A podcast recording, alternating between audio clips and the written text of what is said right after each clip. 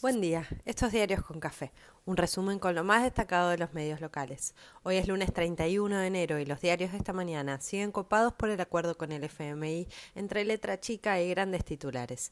Se combina con el viaje presidencial que enciende alarmas y entusiasma a la vez, internas en el oficialismo y ruidos silenciosos en la oposición, la justicia en la mira y los precios sin bajar, los mismos ingredientes de las últimas semanas en distintas dosis.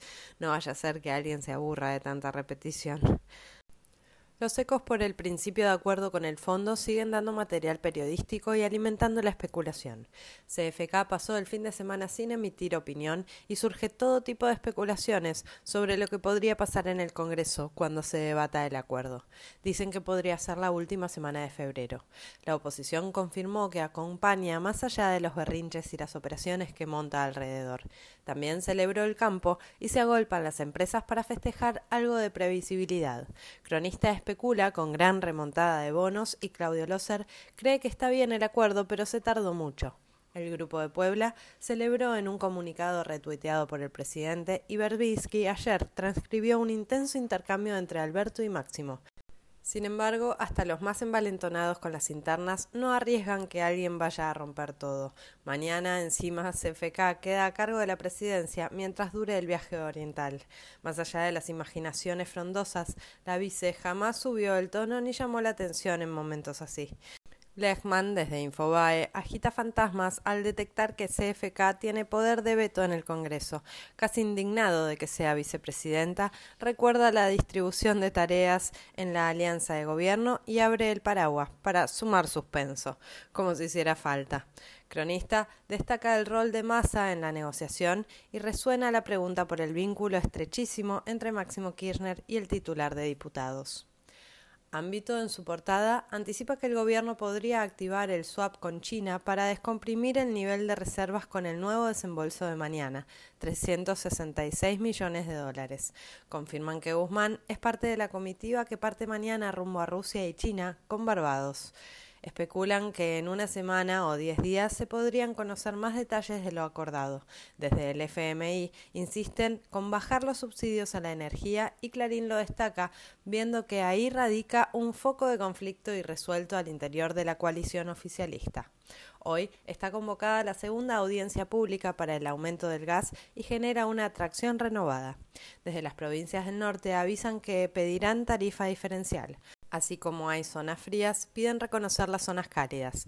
Hace días se habla de cierta tensión con Bolivia por la provisión de gas en invierno.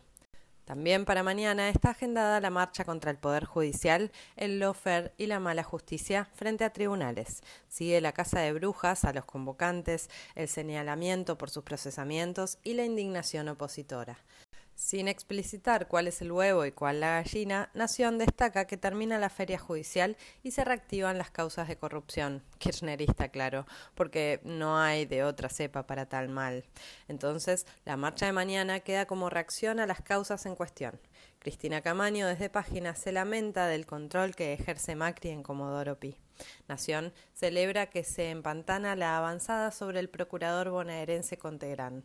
Por su parte, el expresidente promocionó un libro con su versión de la causa Correo, editado por la editorial que tiene Majul.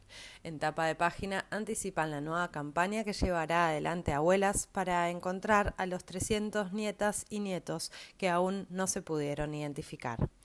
En la oposición siguen los movimientos y las roscas. Clarín cuenta el armado que promueven los intendentes de Lanús y La Plata para convocar a la pata peronista de Juntos o afines. Desde Córdoba, La Reta descarta una fórmula con Schiaretti. Ayer se confirmaron 152 muertes y 21.570 contagios. Sigue en descenso y todos los focos puestos en la vacunación que falta. Dicen que desde esta semana sí comienza la venta de los primeros autotest en farmacias. Kreplak pidió analizar la protección de los barbijos para los menores en la vuelta a clases. Murió Roberto Digón, histórico dirigente de Boca, con un cuadro grave de COVID y en Misiones falleció un bebé de cuatro días contagiado por su madre que no estaba vacunada. Cierra el mes y se hacen cálculos negativos sobre la inflación de enero. No se dio la presión y las consultoras la estiman cerca del 4%. Se extiende el programa ahora 12 hasta el 30 de junio.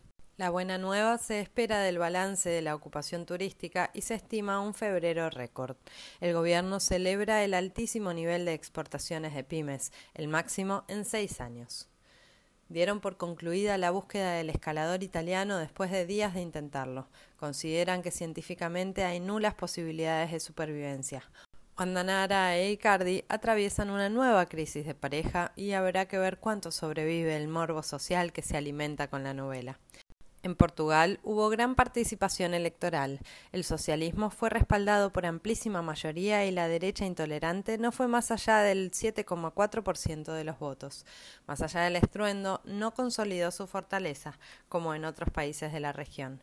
Crece la expectativa por lo que pase en el Consejo de Seguridad de Naciones Unidas. La OTAN descarta el despliegue de tropas en Ucrania, pero Canadá mueve las suyas y retiró personal de su embajada en Kiev. Biden pide diversificar los proveedores de gas a Europa y todo parece parte de una gran partida de tech. Impactantes imágenes de la tormenta de nieve que azota la costa este de Estados Unidos. Nadal hizo historia frente a Medvedev y se consagró campeón de Australia.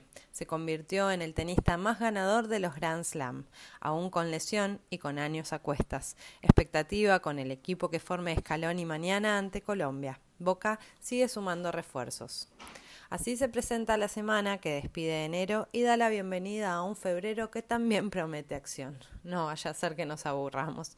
Dios y la nación no lo permitan.